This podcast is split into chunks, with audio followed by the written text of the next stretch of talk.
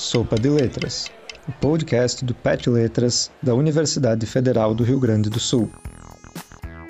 Nesta edição, Drops de Gramática. Existe alguma diferença entre brabo e bravo?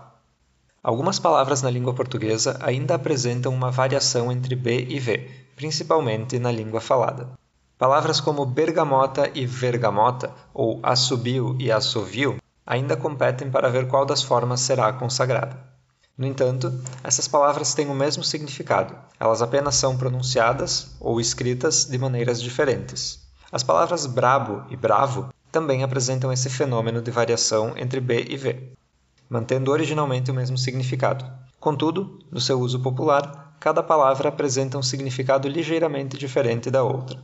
Brabo significa irritado, nervoso, severo, enquanto bravo significa alguém valente, corajoso, valoroso.